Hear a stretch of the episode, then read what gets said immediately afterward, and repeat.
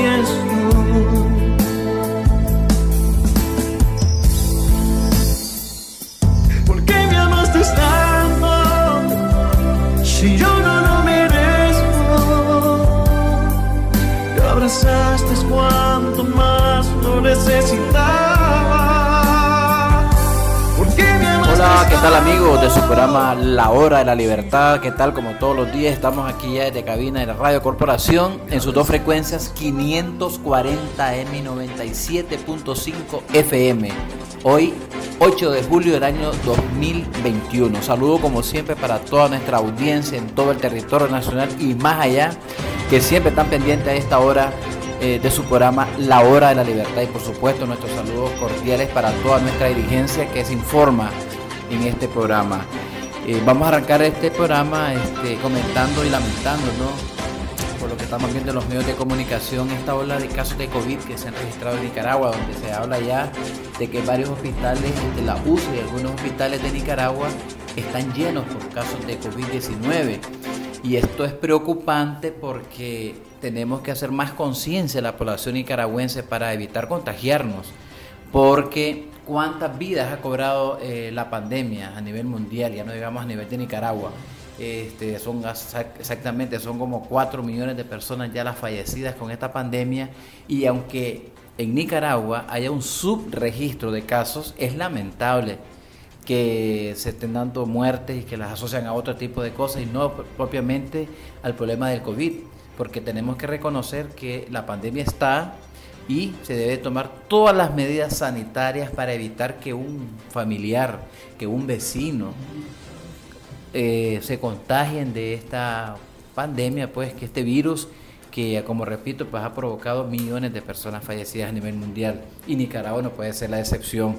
Va avanzando poco a poco el caso de las vacunaciones en Nicaragua. Estaba viendo ahí que supuestamente en Camoapa al final no llegaron las vacunas, ni siquiera han puesto la primera dosis en este municipio boaqueño es lamentable también porque este no puede ser, tiene que ser para todos en general, ¿verdad? Y pues hoy tenemos aquí en cabina, vamos a compartir el programa con Luis Arias, él es el presidente municipal de Managua del Partido Ciudadanos por la Libertad y de esta alianza que mm, nos va a hablar un poco, o nos va a hablar ampliamente de cómo está la organización en este municipio, importantísimo municipio de Nicaragua. Es el municipio más poblado del país. Por lo consiguiente es el corazón de una campaña electoral. Si uno gana Managua, prácticamente se puede decir que ya tenemos garantizado el triunfo a nivel nacional. Por lo tanto, es ahí la importancia de la organización en este municipio. Eh, sin duda alguna, Luis, este, que tenemos una gran responsabilidad como presidente municipal de Managua y aquí te damos la bienvenida, pues aquí a través de Radio Corporación, aquí en su programa La Hora Libertad, saludando como siempre todos los días a José Miranda Junior en los controles. Buenas tardes. Muy buenas tardes, Helio, muy y muchas gracias, ¿verdad?, por la invitación que nos haces a este gustado programa, La Hora de la Libertad.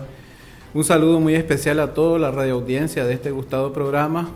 Pues, a como decís, aparte de ser uno de los municipios más importantes del país, es el departamento también más importante del país, Managua, alrededor de 1.4 millones de votantes que tenemos, ¿verdad?, eh, en el, todo el departamento y por lo tanto eh, para toda organización política, eh, prácticamente pues el tema principal es la organización, ¿verdad? Si nosotros no tenemos una organización bien estructurada, bien diseñada, en una campaña electoral no hacemos absolutamente nada. Por lo tanto, nosotros en Managua, no solamente en este proceso electoral del año 2021 nos hemos estado preparando, ya nosotros llevamos alrededor de tres años en la preparación de la Junta Receptora, de los centros de votación, de los fiscales en, todo, el en todo el municipio de Managua. Pues. Mira, eh, vos estás hablando de que son 1.4 millones de votantes por el departamento, pero hablemos del municipio de Managua. ¿Cuánto es la cantidad de votantes que tiene? Bueno, hasta mañana vamos a saber cuánto es la cantidad de, juntas receptoras de votos que van a tener. Mañana creo yo que hacen entrega ya del, Sí, pues estaba programado para el 17 de este mes la entrega del padrón electoral y de las cartografías, ¿verdad? Básicamente, pero ya se nos ha adelantado pues que el, Consejo Supremo Electoral adelantó esa entrega y para el día de mañana ya nosotros estaremos dándonos cuenta qué centros de votación han sido relegados, qué centros de votación han aperturado nuevos, ¿verdad? Y cuánto va a ser ahora el padrón electoral. Nosotros andamos en el municipio de Managua alrededor de unos 800 mil personas. Votantes. votantes, votantes, ya eh, estamos hablando de jóvenes a partir de los 18 años hasta los 60 y algo en adelante, pues. Entonces, ese es el, el universo con el que nosotros contamos acá en el municipio de Managua. Ahorita Managua, ¿qué están haciendo? ¿Cuál es ahorita la prioridad del trabajo que están haciendo como partido político, como alianza en el municipio de Managua? Vos como presidente municipal. Mira, Managua consta de 63, eh, eh, perdón, Managua consta de 384 centros de votación y también consta de 2.606 juntas receptoras de votos. Entonces nosotros ya estamos trabajando en ese universo, por decirte algo, de las 384 eh, centros de votación, ¿verdad? Son por dos personas, andamos con un total de 784 de personas. Estamos hablando de propietarios y suplentes para coordinadores de centros de votación. Y si estamos hablando de 2.600 juntas receptoras de votos hasta el calendario del 2017, andamos por unos 5.000 y algo de fiscales. Ya Estamos hablando lógicamente también de propietarios y de suplentes, ¿verdad? Y entonces, la suma de todo ese universo, estamos hablando de unas 6.000 personas, ¿verdad? Entonces, nosotros estamos enfocados básicamente en esas dos partes. En la búsqueda ya de los coordinadores de centros de votación, que ya estamos más, más que avanzados, y en la segunda etapa, que ya vamos Mm, podría dar un número ahí alrededor de un 40-60%, ¿verdad?, de los fiscales ya en los siete distritos de Managua. Y hay que tomar en cuenta una cosa, que con esta contrarreforma electoral que, aprobó la Asamblea, la maquinaria de la bancada del Frente Sandinista en el Poder Legislativo, este, ahora esto se, tiene un poco más de complicaciones para los, para los fiscales, porque ahora tienen que ser casados, es decir, hombre y mujer. Mujer-hombre, hombre-mujer. Eso creo yo que complica un poco más. Mira, sí, sí, básicamente porque vos sabés que en estos procesos electorales somos los varones los que más eh, nos, nos da la valentía de participar, ¿verdad? Y aparte de que los cargos que nosotros ostentamos, pero tampoco debo de admitir que las mujeres, hay muchas mujeres valientes, muchas mujeres decididas, muchas mujeres que hoy nos hemos encontrado en los territorios y que están dispuestas a colaborar, a trabajar con nosotros y pues estamos aprovechando este tema de la ley de género, ¿verdad? Y de equidad de género, como le llaman, ¿verdad? Por, en el Consejo Supremo Electoral, entonces nosotros estamos, aparte, más que enamorando a esas mujeres, porque como te repito, es bastante difícil que la mujer quiera integrarse, entonces nosotros de una u otra manera estamos haciendo ese trabajo pues día a día. Ahora, aparte de esto, esto va acompañado con una capacitación que imagino yo que ustedes van a, a buscar cómo darles a todos los potenciales fiscales? ¿O cómo está esta parte de organización de lo que es capacitación en los distritos de Managua? Mira, nosotros tenemos que irnos adecuando a los tiempos. Básicamente, eh, nosotros todavía no hemos recibido de parte del Consejo Supremo Electoral el tema de, de, cuáles van a ser los temas de capacitación, lógicamente, que vamos a abordar con los fiscales. Pero ya Managua municipio ya está debidamente estructurado, tenemos alrededor de 85 fiscales, personas que, perdón, 85 coordinadores que van a, van a trabajar en el tema de la fiscalización y posteriormente a ir a, a retribuir eso a los territorios de Managua, ¿verdad? Entonces, solamente estamos esperando el visto bueno del Consejo Supremo Electoral, te repito, para que nosotros ya llamemos a todas esas personas a capacitarse y puedan ellos ser unos distribuidores de, esa información misma, unos personas, eh, lógicamente, que van a ir acompañadas del tema del partido, ¿verdad? ¿Cuáles son los temas que vamos a abordar? Managua como municipio, que es uno de los más importantes de Nicaragua, si no es que es más importante, sin duda alguna, este eh, estás hablando de que son 800 mil votantes, dijiste, ¿verdad? Sí, es alrededor de eso. Andamos en el padrón electoral anterior del 2017. Eso fue lo que más o menos se, se estipuló. Pues ahorita vamos a esperar el nuevo. Ahora, de los siete distritos que está habido Managua, ¿cuál es el distrito mayor poblado, el más complicado para el asunto de organizar? El asunto de conseguir los fiscales, porque siempre hay unos que son más fáciles que otros. Yo sé que esto es complicado y la gente que nos está escuchando, el oyente que nos está escuchando en cualquier parte del país, lógicamente debe estar diciendo, es cierto, esto de, lo, de, conseguir, conseguir el ejército de defensores del voto es una de las actividades más complejas que pueden tener los partidos políticos. Y dirán, y más ahora en este proceso electoral complejo, ¿verdad? Porque está, de hecho, todos los procesos electorales en Nicaragua siempre son complicados. Pero este particularmente, pues, y estamos clarísimos, tenemos el caso de cuántos precandidatos detenidos, presos ilegalmente, arbitrariamente, el caso de los jóvenes líderes juveniles, como el caso de Lester Alemán, de Max Jerez y de los líderes campesinos, es decir, en plena campaña electoral ya casi, nuevo, en, en pleno proceso electoral, hemos visto a cuatro meses ya de las elecciones, estamos viendo seis precandidatos detenidos, precandidatos que habían mostrado interés en participar en una contienda electoral. Esto sin duda alguna eh, complica más eh, eh, el conseguir estos fiscales. Mira, contestando a la primera pregunta, ¿verdad? Dentro, dentro, de los territorios, hablando de meramente de territorio, Distrito 5 es bastante grande. Es más poblado. Es el más poblado, es el que tiene mayor cantidad de barrios y de comarcas, ¿verdad? En parte de territorio y en lo que respecta a, la, base, por así decírtelo, de juntas receptoras de votos, es el distrito 6 con 413 juntas receptoras. Entonces, estos dos, estos dos distritos son los que mayor importancia tienen, aparte del distrito 3, que es bien grande también, pero en comarcas. El distrito 3 es muy distinto. Más rural, el es más rural el distrito 3, exactamente. Entonces, estos dos distritos, tanto el 5 como el 6, son los que han acaparado mayor atención y a los que mayor esfuerzo se les tiene que dar, ¿verdad?, en este tema. Mira, históricamente, Luis, perdona que te interrumpa. Históricamente, por ejemplo, en las elecciones pasadas, aún con todas estas irregularidades que han habido, porque ningún proceso electoral es, eh, es, transparente 100%, perfecto. ¿Cuál es el distrito que mayormente se identifica más con con los liberales, por decirlo así. Vos que has participado ya en varios procesos electorales. Mira, eh, históricamente, ¿verdad? Históricamente yo te podría decir, y según los datos, es el Distrito 4. Aparte de que es meramente eh, urbano, ¿verdad? Está, te puedes movilizar totalmente dentro del territorio en buses o en lo que sea, ¿verdad? Es más cercano. El Distrito 4 ha sido por historia el distrito que mayor cantidad de, votantes tiene y, que mayor ha participado en, los procesos. Voto democrático. el voto democrático ha sido más grande en el distrito 4, el distrito 2 y te podría hablar también del distrito 3, el distrito 6 y ahora que ya hemos integrado un poco más el distrito 7 con la organización amplia que ellos tienen. Sí, entonces me decías entonces, ¿verdad? Que el, el más poblado es el distrito 4 de Managua. Así es. No, en, territorio, el más grande es el distrito 5 y en juntas receptoras de voto es el distrito 6. ¿Ya? Es cierto. El distrito 4, lo que te hablábamos, es el que mayor cantidad de votantes tienen. Ah, liberales, sí, democráticos. Democráticos, exactamente.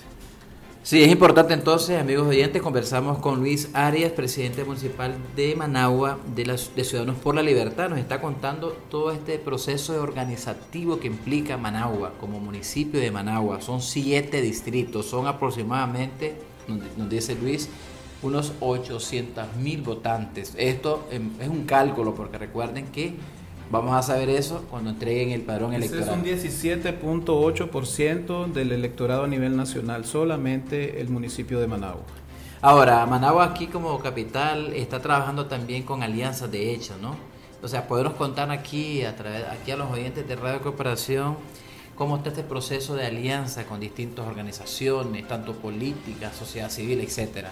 Mira, como de todos he sabido, ¿verdad? Nosotros tenemos una alianza con, valga la redundancia, con Alianza Cívica, ¿verdad? Eh, ya llevamos un buen tiempo y nosotros ya nos hemos logrado identificar con cada uno de ellos. Hemos tenido reuniones donde hemos hecho comités de enlaces. Esos comités de enlaces han sido eh, ponemos a nuestra directiva de cada distrito y ellos ponen a su directiva de su distrito. Hemos logrado hacer un match con ellos, ¿verdad? Y hemos logrado identificar fortalezas y también debilidades. Y estamos en esa constante comunicación con cada uno de ellos, en cada reunión que hay, tanto de Ciudadanos por la Libertad, se invitan a los directivos de la Alianza Cívica, ¿verdad? Y ya hemos logrado también incorporarlos en este proceso electoral a cada uno de ellos. Ya hemos estado participando en el tema de los capacitadores se les ha pedido a ellos, ellos han logrado aportar también. Ahorita ya estamos viendo el tema de los fiscales y de los coordinadores de centros de votación y entonces pues hemos tenido una buena receptividad de ellos. Y por otro lado, eh, se han venido llevando conversaciones con otros otros grupos u otras organizaciones, ¿verdad? Pero no hemos logrado todavía concretar algo ya más de hecho en los territorios, exactamente. Pero sí ellos tienen la voluntad y él tienen el deseo de que Ciudadanos por la Libertad sea verdaderamente ese partido político que vamos a salir adelante en estas elecciones. ¿Cuál es ahorita para vos en este momento el proceso electoral lo más complicado para Managua? Que tenés vos como presidente municipal. ¿En qué aspecto? Eh, organizativamente hablando. Mira, Managua hay muchos factores, aparte de ser grande, ¿verdad? Se requiere de, recursos.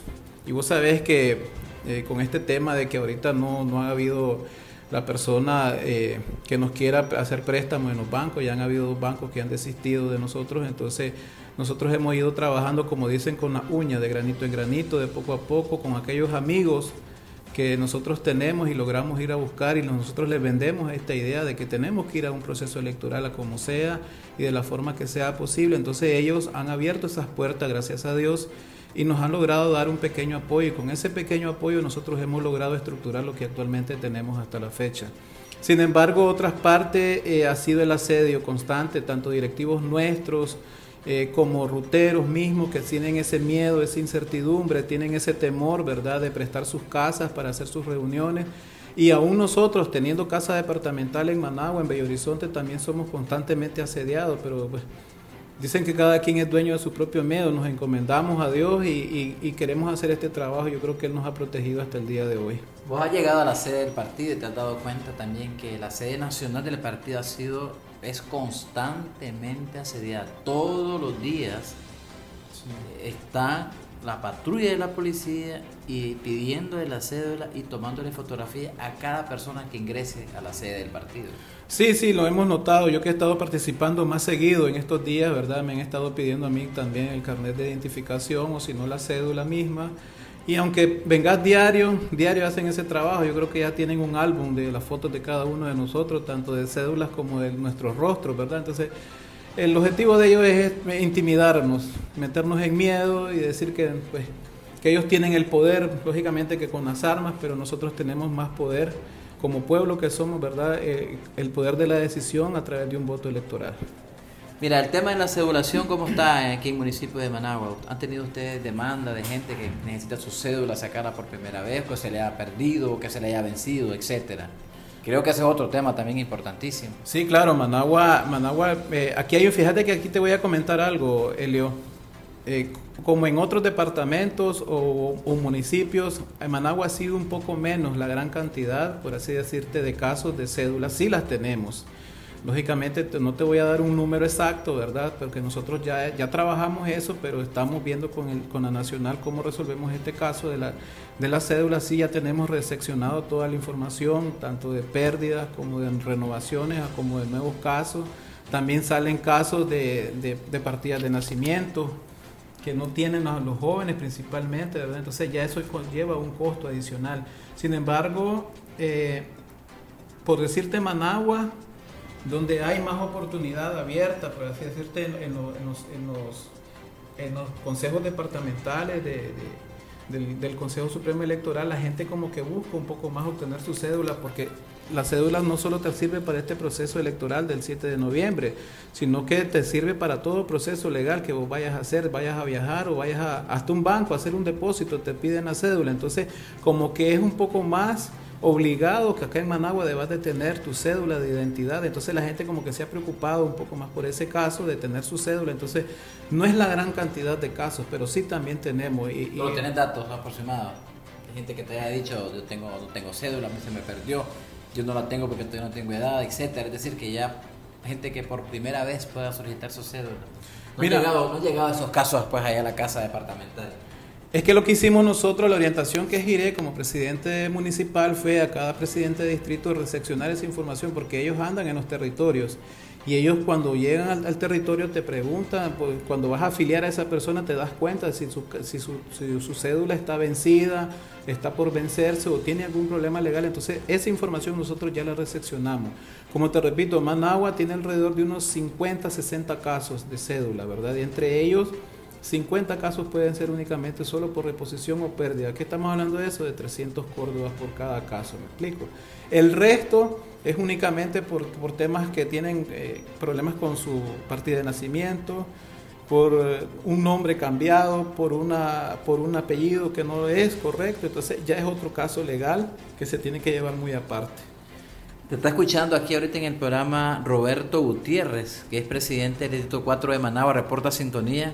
También Marisela Moreno y Leonardo Barrera del municipio de Camoapa reporta sintonía. Un saludo pues para la gente de Camoapa y para todo el, departamento de Huaco, nuestra presidenta departamental Paula Gómez.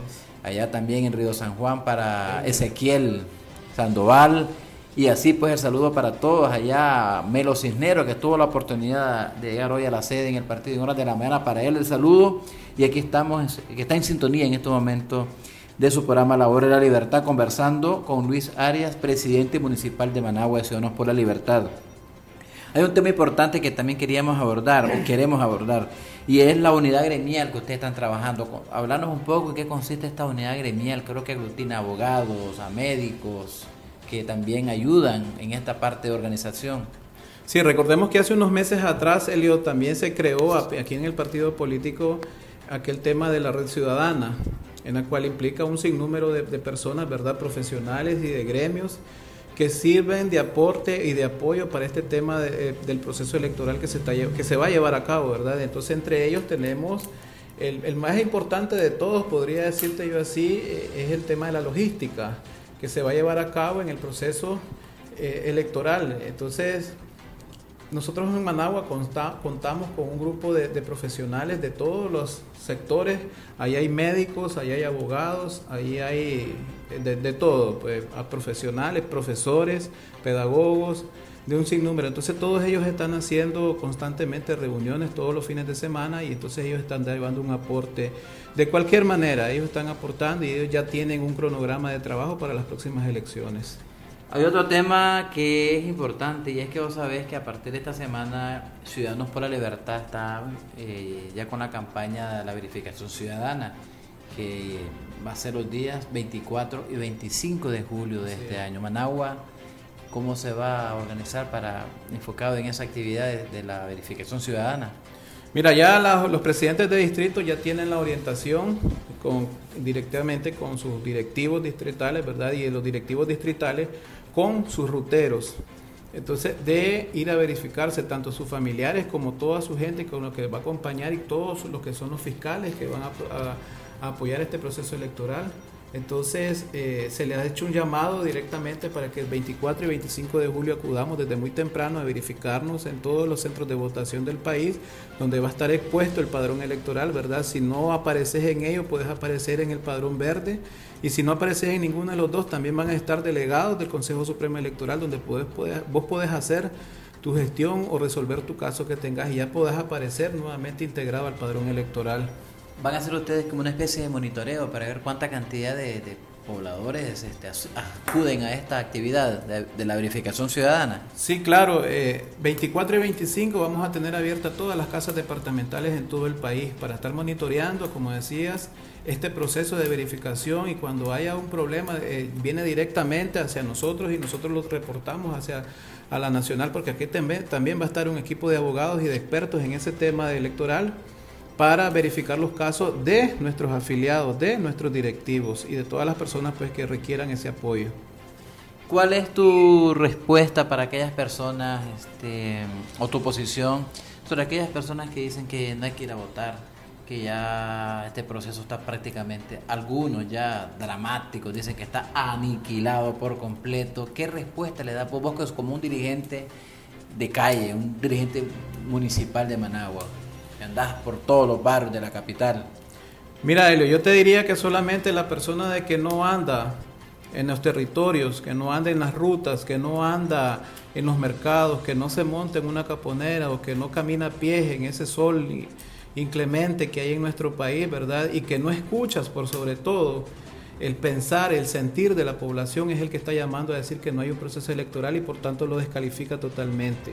Pero los nicaragüenses ya estamos hartos de todo esto que está sucediendo, de tanta barbarie, de tanta atrocidad que estamos viviendo. Y lo que nosotros queremos es un verdadero proceso electoral. Que si se la van a robar, como muchos dicen, ¿de qué me sirve ir a votar? Pero ¿qué solución tenés? ¿Qué solución les estás dando a las personas?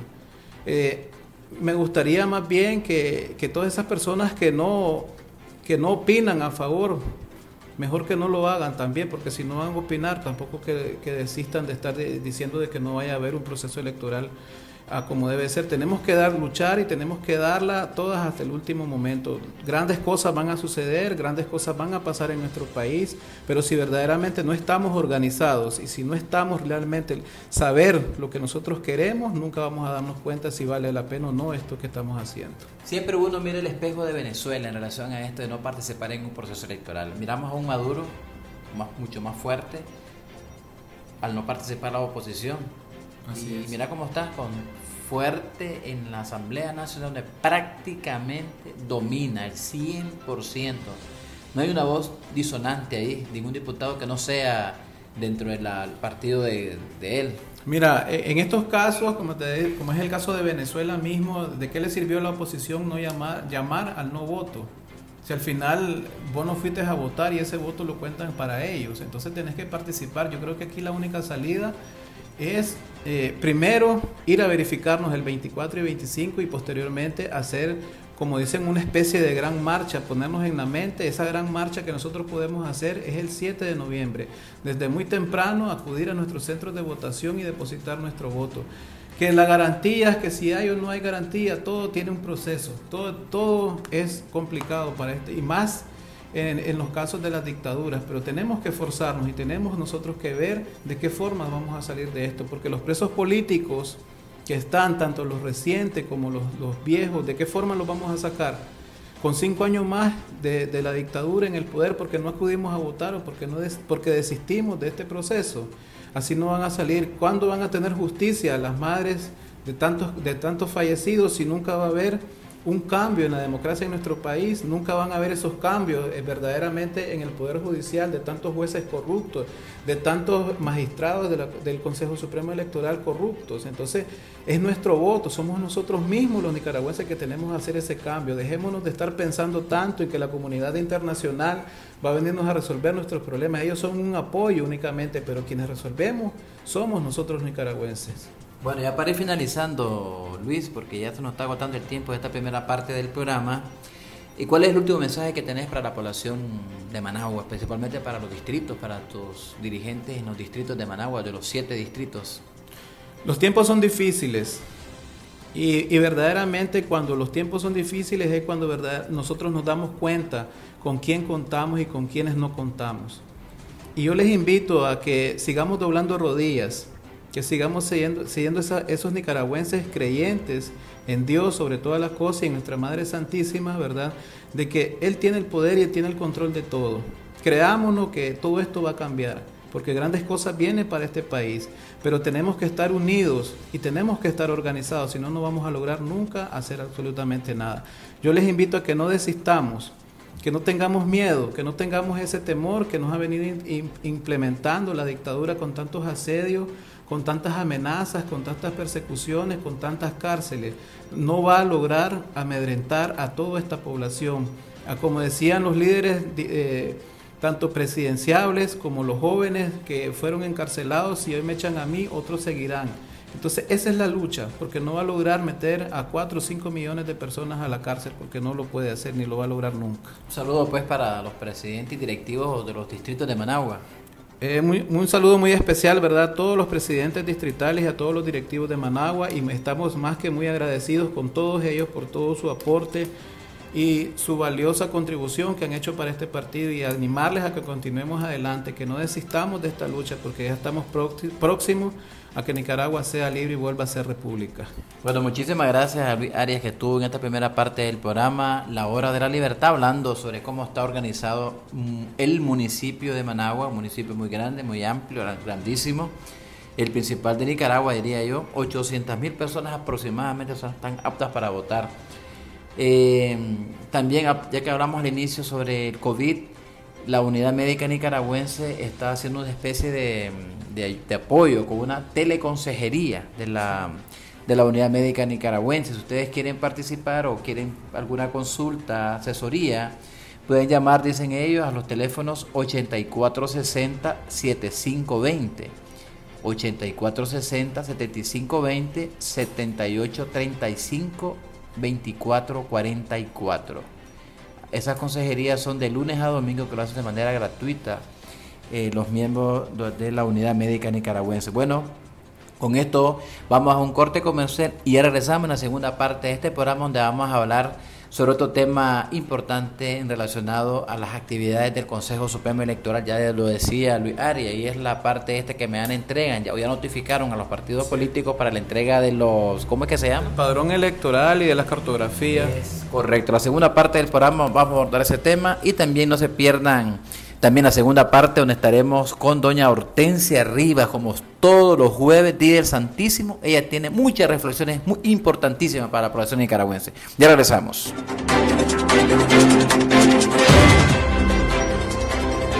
Buena, tiene bote industrial. La super. No. La mega. No, hombre. Usted busca la Industrial 7 Gato, la original, la única, la verdadera, la mejor, la que tiene el sello en la suela. Bote Industrial 7 Gatos la prefieren campesinos, cortadores y lecheros, jardineros y granjeros. ¡Que no te den liebre por gato, loco! Bote Industrial 7 Gato, la del material cuerito. Distribuidor exclusivo Corsario SA. ¡Cómprala ya! En estos tiempos, al cuidarnos las manos, nos cuidamos todos. Usemos regularmente Dermalcol, que desinfecta nuestras manos del contagio de enfermedades. Dermalcol es 70% alcohol antiséptico que elimina virus y bacterias, siendo muy amigable con tus manos al dejarlas suaves. Dermalcol es indispensable en tu hogar, lugar de trabajo y donde vayas. Dermalcol desinfecta y protege. Dermalcol en sus presentaciones en gel y solución. Producto Seguel. Si los síntomas persisten por más de tres días, consulte a su médico. Es su medicamento. No dejar al alcance de los niños. No exceder su consumo. Continuamos entregando el premio de Corporito. Regaló nuestro feliz ganador. ¿Su nombre? Pedro Antonio Parral Espinosa. ¿De dónde nos visita? De Managua, aquí de la vía Pedro Joaquín Chamorro. Cuéntenos los programas que escucha desde la corporación. Pancho Madrigal, a las 5 de la mañana. También escucho ahí Pensilvania Nicaragüense a las 8. También escucho ahí el programa especial del campo, que dan bastante información sobre ganadería, cómo crear el ganado y muy, muy bueno ese programa ya que hay bastante demanda ahorita. ¿Cuántas veces llamaste? Llamé tres veces en la semana. Bueno, felicidades por acá entregando este hermoso canasta Se acompaña Piomax, acetaminofén, acompaña alcohol gel, 70% antiséptico, extracto de malta, chocolate sneaker, contra, elimina rata y ratones. Distribuido por Escazón, Centro Lab, producto de sabores que también trae chocolate, entre otros productos. Acompaña la promoción de Corporito Regalo. Las canastas de Corporito Regalón vienen repletas de arroz, frijoles, aceite, azúcar, masa para tortilla, café toro, pinolillo sasa, sabor y salud al máximo. Llenémonos de cosas buenas con avena en hojuelas sasa. Café selecto, una deliciosa pausa puede cambiarlo todo. Cuerpos y mente fuertes empiezan con Delisoya. Pastas sopa. Con la Chaler en su nueva presentación familiar de 3 litros. Leche Centrolac en su presentación familiar y medio litro. Leche Centrolac es 100% leche de vaca. Chocolate Sneaker, cómete el mundo. Chile Perro Bravo, muerde, pero sabroso. Bota industrial 7 gatos, la original y de mejor calidad. Alitos, jarabe expectorante para tos y expulsar flemas sabores cereza y miel. Refriol, ungüento balsámico que descongestiona y alivia la molestia del resfriado. Fungisol, tratamiento eficaz con clotrimazol para las infecciones en la piel causado por hongos en presentación crema talco y spray, distribuido por Infarsa. Chuspisol, efectivo para exterminar las moscas. Búsquelo en agroservicios y veterinarias del país, distribuido por Escazán. Siga oyendo la corporación. Escríbanos. Venga a nuestros estudios. O llámenos al 2249-2825 y participe en las rifas de Corporito Regalón. Desde la señal azul y blanco, transmite Radio Corporación 540 AM y 97.5 FM. El audio de la democracia.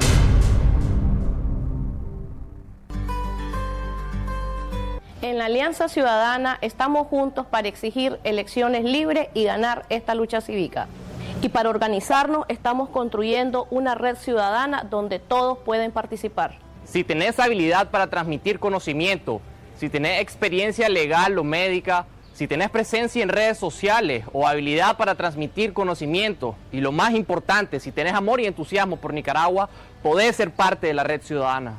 Te puedes integrar en las diferentes redes, por ejemplo, capacitadores, activistas digitales, apoyo logístico, red legal y médicos. Integrarte es sencillo. Visita nuestra página web alianzaciudadana.com. Esta será nuestra plataforma para comunicarnos y organizarnos. Ahí podrás llenar una ficha de inscripción a la red ciudadana. Tus datos estarán seguros y son estrictamente confidenciales. Ingresa tus datos personales, marca cuáles son tus habilidades y qué tiempo tienes disponible. Una vez que te inscribas, te contactaremos para proponerte a la integración a una de las redes. Si deseas información adicional, puedes escribirnos al correo alianzaciudadana2021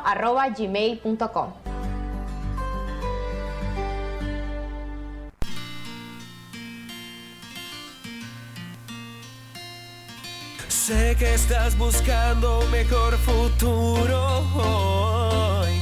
Juntos lograremos lo mejor. Bueno, y continuamos con su programa La Hora de la Libertad en esta segunda parte eh, del programa aquí siempre a través de Radio Corporación.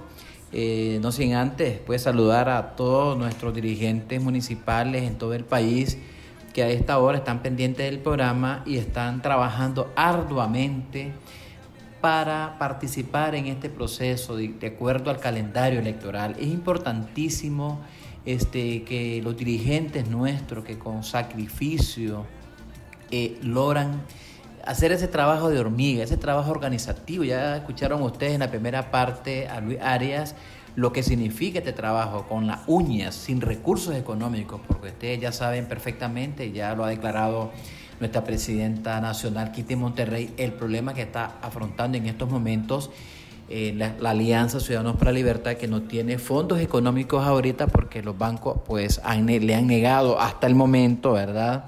Préstamos para afrontar una campaña electoral. Una campaña electoral implica de muchos gastos eh, de toda índole.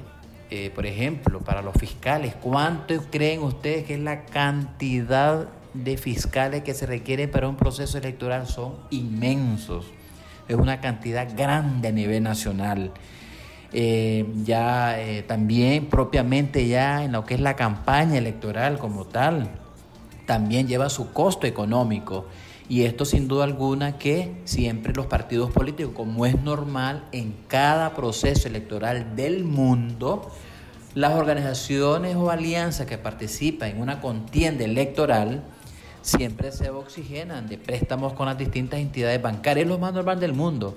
Y esto es lo, lo, anormal, es lo que está pasando que no estén hasta el momento este, dando financiamiento para participar en este proceso electoral. Ese ahogamiento también es parte, lo decía doña Kitty Monterrey, de, de la represión que es víctima de una organización política.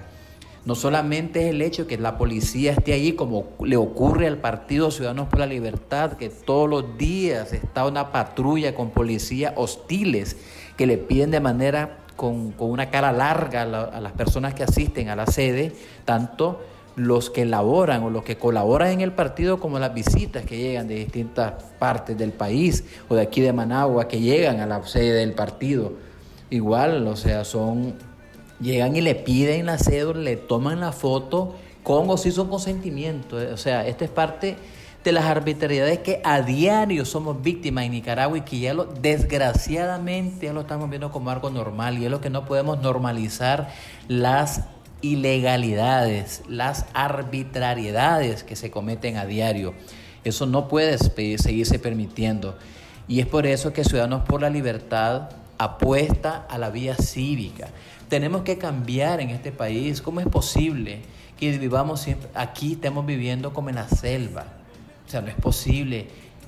Casi 200 años ya de la independencia, 200 años cumplimos en este septiembre y no es posible que sigamos, que sigamos en esto mismo, en estos atolladeros, cuando deberíamos estar ya ser un ejemplo de, de civilización en Nicaragua en cuanto a temas democráticos, cómo es, cómo es bonito en Costa Rica donde ya tienen más de 130, 40 años de una democracia sólida, donde cada cuatro años llueve, relampaguee o truene, eligen a un presidente de la República. Cada cuatro años se va un presidente y no pasa nada. Hay una verdadera fiesta cívica cada cuatro años en Costa Rica. En Costa Rica, el primer domingo de febrero se celebran unas elecciones donde no hay silencio electoral, donde todos los distintos activistas de los partidos políticos andan tranquilos, se abrazan, se saludan, conversan civilizadamente y participan en todo este proceso sin ninguna angustia, sin ninguna represión, en nada. Eso es lo que aspiramos en Nicaragua. ¿Por qué aspirar a algo positivo? Como los, lo, exigen las circunstancias de la vida, del contexto mundial, sea un delito y seamos reprimidos en Nicaragua. ¿Cómo es posible que no le permitan a un partido político tener un candidato electoral? ¿Cómo no le van a permitir a un partido político hacer una manifestación, hacer una organización cuando la constitución de la República lo establece? Bueno, eso es lo que estamos pasando ahorita y es por eso que todo el mundo es lo que aspiramos en este país a cambiar como partido político, cambiar esa forma de hacer política en Nicaragua. No podemos vivir así y esto no es viable en ninguna parte del mundo. Si aquí nadie quiere, quiere imposiciones, aquí nadie está diciendo tampoco que, que no se van a respetar las elecciones. Es decir, aquí lo que la gente aspira es que si ganó el candidato del PLC, pues ese va a ganar porque, por las vías legales. Si ganó el candidato de Ciudadanos por la Libertad, pues ese debe respetarse, pero compitiendo limpia y transparentemente. Igualmente, si el señor Ortega gana una elección de manera transparente, competitiva, observada, ya está, fue la, fue la voluntad de la población. Fue la voluntad de la mayoría del pueblo que decidió votar por ese X o Y candidato. Eso es lo que nosotros Es lo que queremos, a eso aspiramos, a que se respete la voluntad popular. Es importantísimo recalcar estos temas porque, hombre, pedir esto es como que estamos pidiendo una barbaridad, simplemente lo que estamos pidiendo es lo que contempla la constitución de la República. Es nada más que eso. Queríamos comentarle esto porque eh, hoy en horas de la mañana llegaron varios, dos periodistas de distintos medios de comunicación a entrevistar al señor Alberto Dávila, que estuvimos ayer con él. Él es el director de la de capacitación y formación política de Ciudadanos por la Libertad. Y era para hablar sobre el tema de la demarcación de centros de votación y la entrega del padrón electoral, que lo mencionamos al inicio con Luis Arias. Él aquí, Alberto Dávila, nos va a explicar en qué consiste esta demarcación que será entregado el día de mañana el día de mañana este, será entregado ya pues este, a las alianzas a los partidos políticos el padrón electoral provisional en formato digital. ¿Con qué propósito?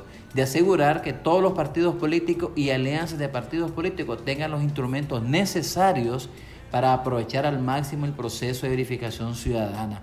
Entonces mañana, en horas de la mañana, en todo el día de mañana, pues los partidos políticos se les, les va a hacer entrega al Consejo Supremo Electoral de este padrón y la cartografía para darnos una idea de cómo está actualmente el padrón electoral, cuánta es la cantidad de votantes que hay. Lógicamente que con el 24 y 25 de julio va a haber una especie de depuración de este padrón electoral y vamos a saber exactamente cuánto es la cantidad de población apta para votar, cuánto es la cantidad de personas ceduladas que hay en el país hasta esa fecha. Es importantísimo por eso que ya las organizaciones políticas cuenten eh, con este padrón y esa cartografía para darse cuenta cuáles son los centros de votación y las juntas receptoras de votos, dónde están ubicadas en, todo el territorio nacional. Escuchemos entonces al señor Alberto Dávila hablándonos precisamente de, esa actividad. Alberto eh, anunció ayer el Consejo Supremo Electoral que próximamente entregarán el padrón electoral provisional explicarle un poco a la gente de qué se trata este proceso y qué es lo que han encontrado de debilidad en él. Bueno, sí, a través de una nota de prensa fue que nos dimos cuenta el día de ayer que los magistrados se reunieron y autorizaron a la parte técnica del Consejo Supremo Electoral preparar el padrón electoral preliminar, es el primer, la primera entrega del padrón y la cartografía electoral, es decir, la demarcación de los centros de votaciones y la cantidad de juntas receptoras de votos que vamos a tener para estas elecciones del 7 de noviembre.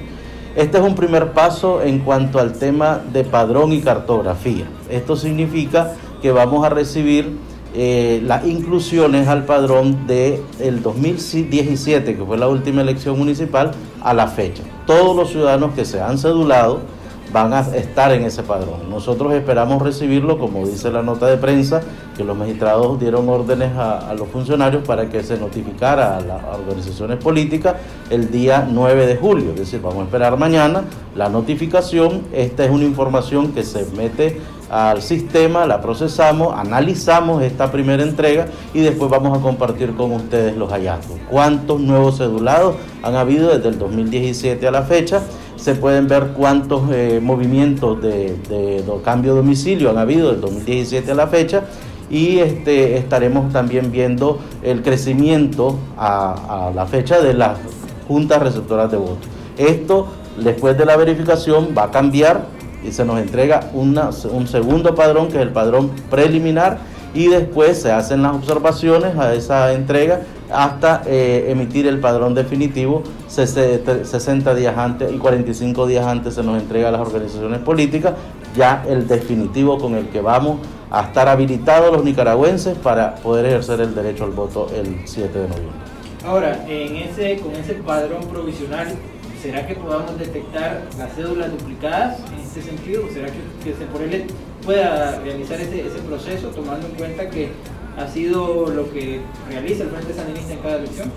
Yo te aseguro que si el padrón que se nos va a entregar a esta alianza política es el padrón correcto, es el padrón donde están todos los registros, el sistema que nosotros tenemos tiene la capacidad suficiente para detectar si hay cédulas duplicadas. Ahora, lo que nosotros proponíamos antes de la reforma para el tema de padrón, que era muy importante, era poder tener una auditoría del padrón electoral que implicaba eh, la asistencia de eh, programas tecnológicos para poder hacer un reconocimiento facial y un reconocimiento de huella digital.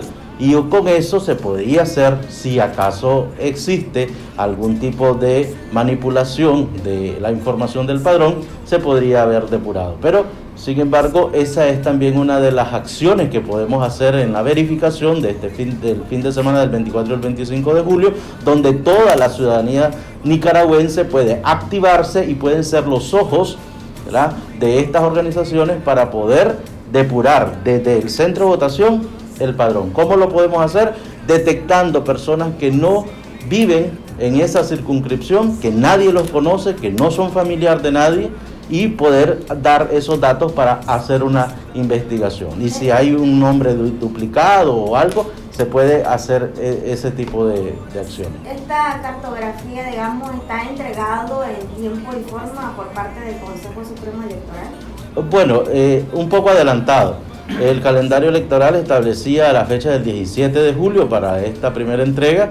Eh, se han reunido antes los magistrados y en la nota de prensa dicen que van a ser entregados el día 9. Entonces eh, es un poco adelantado la fecha de la primera entrega del padrón y la cartografía electoral. Ahora, si encuentran irregularidades en el padrón, todas las que usted ya mencionaba que se podrían encontrar, y en la cartografía, ¿Hay algún proceso de impugnación? ¿Hay un debido proceso pues, para, para hacer los debidos reclamos ante el Consejo Supremo Electoral? Sí, está en la ley. Eh, somos las organizaciones políticas las que tenemos esa oportunidad, ¿verdad? Por eso hablaba de estas acciones en conjunto con la población, porque después que se nos entrega la cartografía y el padrón, hay un periodo para hacer observación.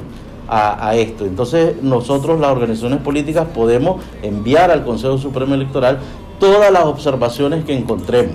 Entonces, si hay duplicados, si hay gente que no aparece, por eso estamos invitando a la población que en la verificación, aquellos ciudadanos que no aparezcan ni en la lista de ciudadanos cedulados, ni en el padrón electoral, las hojas blancas y las hojas de color verde, nos reporten, porque esa es la lista que tendríamos que mandar al Consejo para que eh, el Consejo tome en cuenta esos errores que tiene el padrón y pueda incorporar a la población que no aparece en su padrón respectivo.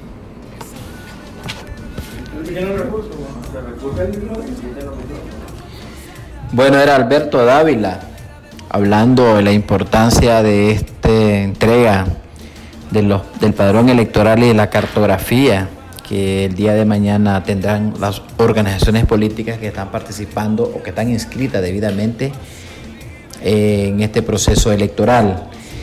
Otro tema que queríamos abordarle es pues que vamos a compartir en breves momentos las reflexiones que hace como todos los jueves doña Hortensia Rivas. Ella habla de lo que decía Miguel de Cervantes, eh, la libertad, ese eh, que son uno de los, de los dones más preciosos que los hombres tienen, que es la libertad. Y es importantísimo, sin duda alguna, hablar de este tema, porque desgraciadamente este, cada vez estamos perdiendo esa libertad, esa libertad para expresarnos, esa libertad para movilizarnos, esa libertad para podernos organizar, como lo, dice la constitución de la República.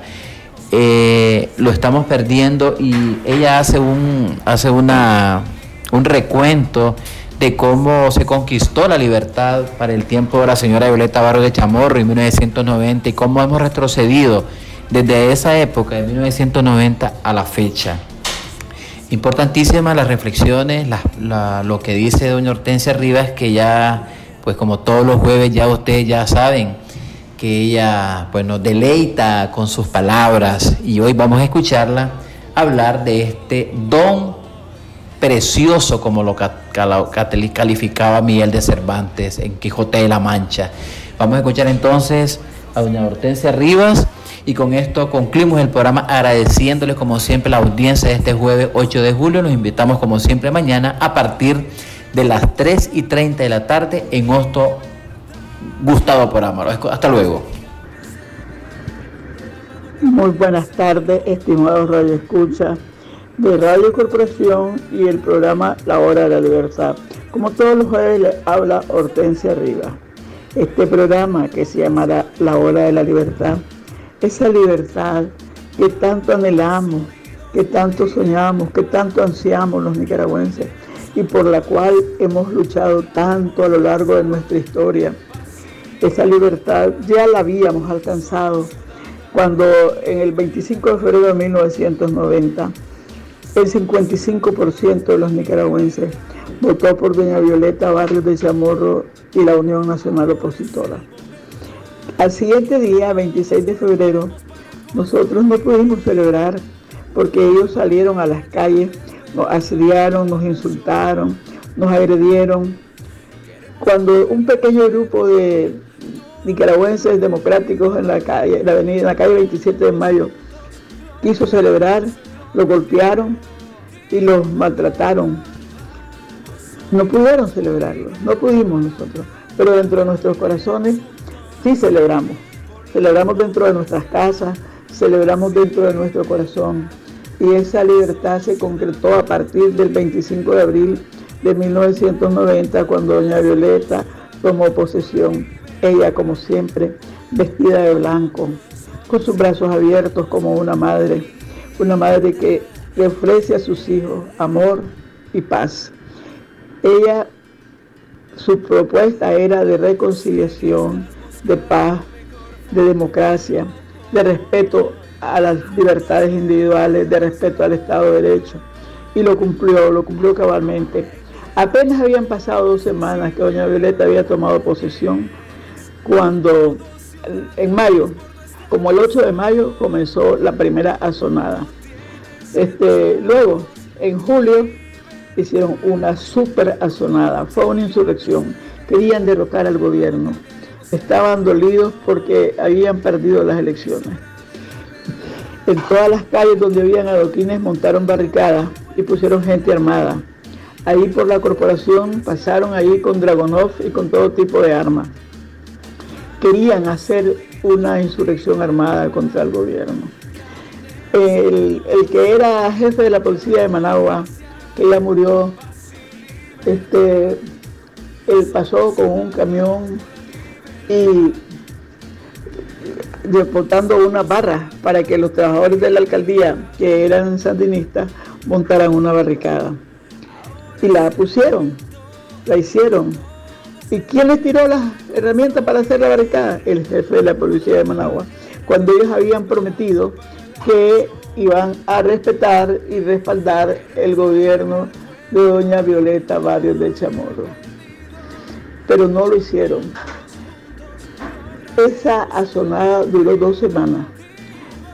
Contó Antonio Lacayo en una entrevista televisada que le hicieron que le dijo a Sergio Ramírez, tomar las llaves de mi oficina y llamar a Daniel para entregarle las llaves de la oficina de doña Violeta. No, dice, es que la cosa no es así, le dijo. Y entonces, bueno, esa, esa sonada terminó. Para el año 92, el año 91, finales del año 91, Antonio Lacayo consiguió un préstamo para comprar buses y taxis. Pero esos buses no fueron entregados a las cooperativas democráticas, sino que ellos obligaron al gobierno a entregarle tanto los buses como los taxis a los parales Vallejo.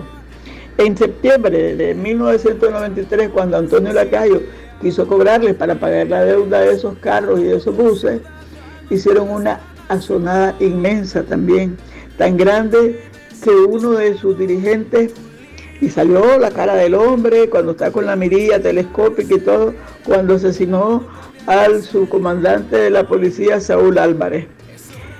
después hicieron también en Estelí otras azonadas, hubo secuestros de los dirigentes de la UNO, nunca dejaron en paz a doña Violeta. A pesar de todo, ella levantó este país encontró una Nicaragua con una deuda de 12.500 millones de dólares. Este, saqueado el país, en ruinas económicas, pero y desmontar una economía estatista para establecer una economía de libre mercado fue un trabajo muy grande. Le correspondió al ministro de Finanzas en ese momento, Emilio Pereira, y los que trabajaban en ese sector levantar, recuperar, restablecer una economía de libre mercado y desmontar la economía estatista. A pesar de los sabotajes y las cosas que ellos estuvieron haciendo todo el tiempo. Hicieron huelgas en educación, huelgas en salud. Este, era una guerra de guerrillas que parecía una guerra de la púlgara que tenían, era una institución, era otra, era otra, siempre estaban saboteando al gobierno y a pesar de los sabotajes y a pesar de todo, doña Violeta logró bajar enormemente la deuda externa, la que fue difícil de anular, porque todos los países condonaban la deuda, la perdonaban. Fue la deuda que se hizo con Rusia, porque en los 80 los camaradas rusos nos ayudaban enormemente. Todo esto lo dan los camaradas rusos, los hermanos soviéticos. Y entonces todo parecía que nos regalaban todo y no regalaban nada porque una de las cosas era que cuando la gran deuda que teníamos con ellos era generalmente de tanques, de helicópteros, de armas. Allí que de repente mandaban unas papas podridas y unas latas, pero no, no era una gran cosa. Venían unas llantas búlgaras que se rompían ahí nomás. Todo, porque los productos de esos países de la cortina de hierro, todos esos, esos productos eran de pésima calidad, porque indiscutiblemente los obreros no trabajaban contentos y entonces no les importaba hacer las cosas bien hechas. Así pasamos con esa gran deuda de, que dejó este gobierno, que doña Violeta la redujo enormemente. El trabajo, el esfuerzo, la entrega, la abnegación de Antonio Lacayo y el equipo de gobierno de doña Violeta logró sacar este, el equipo económico sobre todo, logró sacar este país adelante. Cuando doña Violeta entregó el poder a Arnoldo Alemán, un falaz, un felón, un mentiroso, que le ofreció a este pueblo que él iba a derrotar el sandinismo, él sí lo iba a cambiar todo. Ese, doña Violeta le entregó un país con unas instituciones bien hechas, una Corte Suprema de Justicia bien democrática, con mayoría democrática, un Consejo Supremo Electoral con mayoría democrática, ¿Y qué pasó? En una Contraloría, no con tanta gente, con un Contralor y un Subcontralor nada más. ¿Y qué pasó? Arnoldo Alemán, que cuando estuvo en la alcaldía no había hecho nada bien, ahí nomás lo chantajearon y en abril de 1997 le hicieron una microzonada, una cosa ridícula, pero como tan valiente que se las daba y le temblaron las rodillas, se arrodilló, hizo pacto con ellos y entonces ahí nomasito la Corte Suprema de Justicia se convirtió en 16, 8 y 8, el Consejo Supremo Electoral de 10 y, la Contraloría también, cinco contralores y subcontralores. ¿Y qué es eso? Eso fue la corrupción. Luego él, todo su régimen fue corrupto. Ya para, eh, terminando su gobierno, se descubrió que a Lins le faltaban 600 millones de Córdoba. Y el que era responsable del INSS en ese momento, a ese le cayó el muerto de los 600 millones de Córdoba que probablemente se los puede haber repartido con Alemán. Entonces, este, ¿qué pasó? Cuando Enrique llega a la presidencia, comienza su lucha contra la corrupción.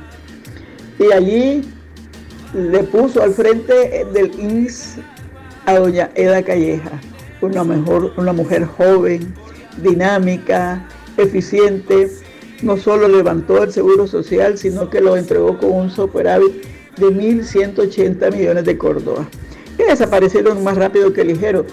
Y esa lucha contra la corrupción de don Enrique hizo que Arnoldo Alemán hiciera un repacto, que ya se los he dicho muchas veces aquí, que en la prensa del 17 de septiembre de 2006 Ahí están todas las declaraciones de don Eliseo Núñez Hernández, que es cuando él se compromete a que Daniel Ortega vuelva al poder. Porque él quiere tapar su corrupción, que no pase nada, que no lo persigan. Y así fue que volvimos a perder la libertad, volvimos a perder la democracia. Y en este momento en que nos encontramos muy destruidos, este, aterrorizados, perseguidos y todo, todo lo que está sucediendo, todo, todo, todo, absolutamente todo, de todo eso es corresponsable don Arnoldo Alemán, de todo, todos los sufrimientos del pueblo nicaragüense, Arnoldo Alemán no está limpio. Por eso me parece bueno que un montón de gente de distintos lugares estén renunciando a ese partido que tanto daño le hizo a este país con esos pactos que hizo con el que decía que el líder que iba a derrotarlo, doña Violeta no había hecho nada y la criticaban a la señora, la criticaban de todos lados porque ella no pudo hacer un montón de cosas que querían que hicieran y resulta que el que iba a hacer todo lo que, y por eso la gente, la grande fila votando por él, lo que hizo fue todo lo contrario, lo que hizo fue devolverlo al poder. Así es que en estos momentos tan oscuros en que estamos viviendo, tremendamente oscuros y difíciles, lo que nos queda, aparte de tener nuestra convicción, nuestra firmeza, nuestra lealtad, nuestros principios, es recurrir a nuestro Creador, a nuestro Padre Dios y pedirle que bendiga Nicaragua y decirle, Padre Santo, bendecir Nicaragua, bendecilo con tu presencia en todos los corazones, aún de los más malos, Señor. Mandales tu Santo Espíritu para que cambien, para que dejen de hacer el mal, Padre Santísimo. Y bendecir este país, porque este país lo hiciste cuando hiciste el cielo y la tierra. Bendecimos a todos los nicaragüenses y a nuestra Madre Celestial que nos cubra con su manto, que nos proteja como madre, que proteja a los presos, a los torturados, a los perseguidos, que los proteja a todos, que los cubra con su manto, que proteja a esos jóvenes, a esos campesinos, a esos hombres democráticos que están ahorita sin libertad. Padre Santo, te pido que igual que hiciste con San Pedro, que abriste las puertas de la cárcel, se las abras a ellos también y que salgan, Padre Santísimo.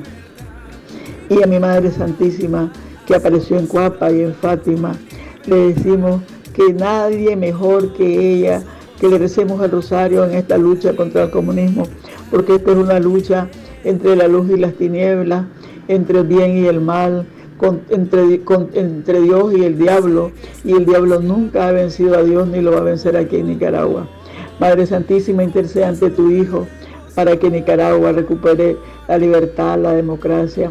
Y ahorita que estamos siendo azotados por otra ola fuerte de este virus, le pedimos, Madre Santísima, también y a nuestro Padre Celestial, que saque esa pandemia de Nicaragua. Y recordemos que con Jesús y María venceremos la pandemia. Con Jesús y María Nicaragua será libre. Con Jesús y María Nicaragua volverá a ser república. Con Jesús y María alcanzaremos la libertad, la paz, la democracia. Muchas gracias. Hasta el próximo jueves, si Dios lo permite.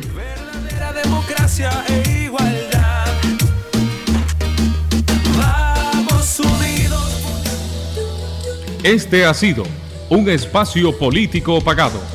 Los criterios vertidos en este espacio no necesariamente responden al criterio de Radio Corporación. Hemos presentado La Hora de la Libertad, conducido por los periodistas Néstor Telles y Helio Sevilla. Un programa para debatir sobre la realidad nacional con diferentes opiniones. Construyamos juntos el país que queremos. Partido Ciudadanos por la Libertad.